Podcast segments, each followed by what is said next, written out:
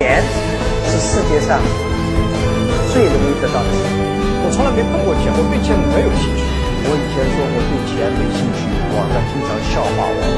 我对钱真没兴趣，但是我对花钱还是有兴趣。他说马云在台上讲，我们一批留学生坐在下面，给马云概括，说第一，此人口才极好，口若悬河；第二，口气极大，动辄一百亿美元。旁边人就问他，一百亿人民币？马云说不不不，一百亿美元，一百亿美元，口气特别大。第三，长相极丑。第四，外语极棒。他说我们留学生坐起一商量，中国企业家外语好的一个都没有，所以此人具备骗子的所有特征。骗子，出门把名片都扔了。你说马云有好运吗？当然，今天有人说马云丑吗？没有了。说哎呦，马云长得很有特点啊。说这个有才人都这样的。你看我们长得很平庸的，他是很有特色，跟外星人一样，很有特点。那今天都这样了。马云他很会忽悠的，我知道的。他一来就告诉我解决多少人就业，那个时候吧，就业是最紧张、政府最担心的事情。那确实也解决就业，一个人开个网店就可以解决吃饭问题了。但实际上，你把零碎这批人也造成失业了，不是一样的？就是，你今天马云进来，我跟他忽悠忽悠的，是吧？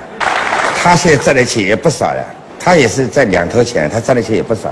他赚的钱不是跟那个零售商赚的钱不是一样？他也是在做渠道，他是网上渠道嘛，对不对？马云呢，多少年就是话说我淘宝有七百万卖家，其实大家都清楚，不可能有七百万卖家，是吧？国外卖的能有五十万都不错了，可以说。这种牛我都不好意思说，说了我都自己都觉得特别丢丢人，你知道吧？就骗子骗人嘛，是吧？但有人说我七百万卖家都是小微企业，所以政府一说，国家要发展小微企业，就说哎呀，不能收淘宝税，于是乎这小微企业就死了呀。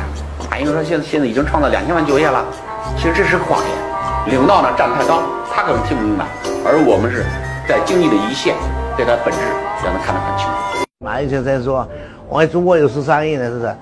十三亿人当中有社会能力的人不到两亿，九亿。十一亿人没有社会能力，你怎么说你市场很大？对吧？有的只是人口，没有社会能力。先生提出了他自己的一个新的观点，这新的观点呢，可以称之为五新。来，我们看看究竟是哪五新？他说呢，新零售、新制造、新技术、新金融和新资源，可能会构筑一个新的世界。我认为除了新技术以外，其他其他都是胡说八道。啊？哦，只有新技术是有可能存在的。你新技术它本身就不是实体机，它知道什么东西啊？是吧？啊，如果这些新技术，我当时认为我们对实体机确实是要去追求新的技术，来提高我们这个制造业，从从低档制造走向高档制造业。刚才钟总其实，我觉得刚才他的这种表达，实际上是从内心来讲，他是非常激动。他讲的是一个实话。其实我们觉得。刚才讲的新技术，因为我们技术不断的要去创新，你是用新技术，其实你把那个新子拿的都是我们以前原有的，都是存在的。您说过这个，呃，中国要有马云，但是不能太多。当然，但是像马云一样，全世界都开的都是开一个线上的东西。我如果没有我们这些东西，你说董明珠越来越多，呃，更多会更好，当然。你现在还马云也是这么认为。但是马云哈，他现在是提出了这个。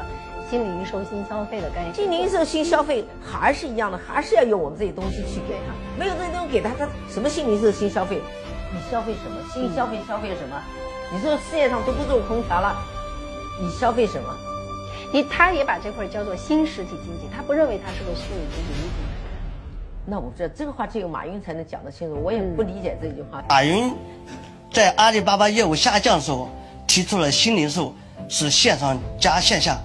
马云在帮自己拉业务，让你们做线下企业，更要投入更多的资金精力做线上。新零售是一个伪命题，是一个很大的伪伪命题。新零售如果是说线上加线下的话，告诉各位是一个巨大的坑，你们千万别跳那个坑。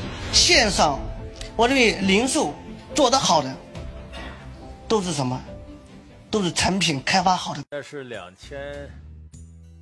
零一年、零二年的时候，当时呢是马云呢，正好是呢，呃，已经把原来英语老师那些职务都辞了，一门心就干这个。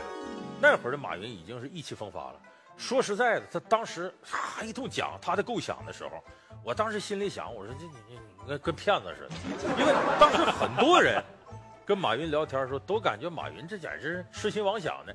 你包括什么？他的得说长辈吧，联想集团老总柳传志，老柳，老柳跟我聊过，说一开始见马云，给马云起个外号叫阿桃兄弟，因为他。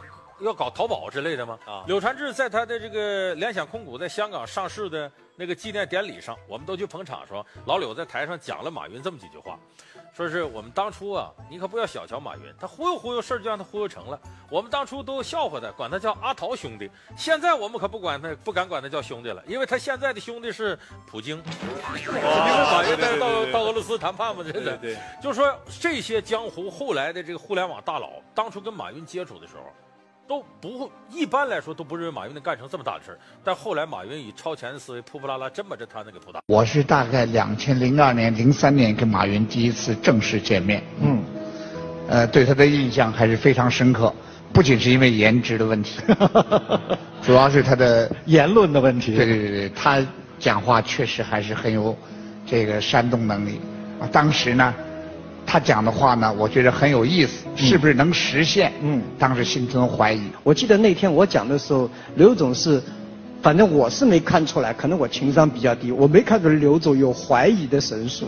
我是一如既往的讲我的。在零四年前后吧，他说过了有有一些话，比如说，啊，他说他认为，这个在网上，他的这个淘宝将要做到，这个。几百亿的这个这个流量，嗯当时呢，我都觉得，现在话说，马云你识数嘛？几百亿，啊，当时的几百亿就是两千二两千年代初的时候还是很大的一个数字。对。但是过不了几年呢，人家就是几千亿。这个呢，确实让我对他特别刮目相看。因为马云呢是一个特别喜欢惊天动地的个性，你知道，不像我这样的个性叫小富即安。举个简单例子，我跟马云的两人的态度，对于现代发展的态度。九五年他去了美国，其实我也在美国。他去美国，他去尝试互联网，去下载信息的时候，就他讲的那个故事，去搜青岛啤酒没有？我也在搜，而且我的朋友本身就是搞计算机的，所以他们上网给我看了。无数的这种就是就说什么搜各种汽车啊，搜各种商品啊，一搜就出来。尽管当时的网速也很慢，但是马云立刻就想到了这件事情跟中国发展的关系。我什么都没想，我觉得很好玩。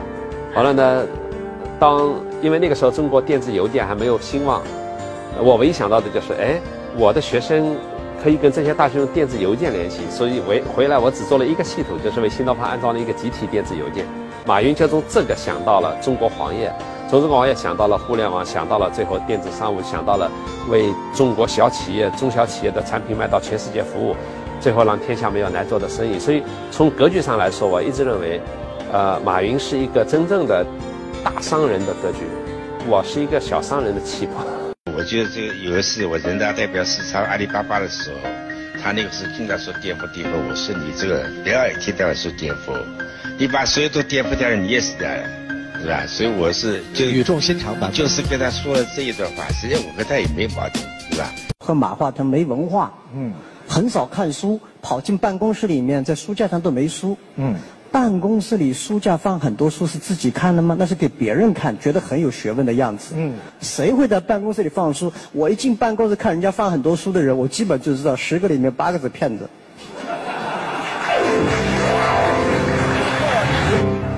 现在举手调查，谁的办公桌后面有一整排书的，请举手。并且看的人，来，你给我讲要看的人哈。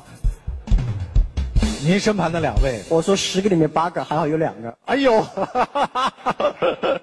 这两个例外啊，这两个例外。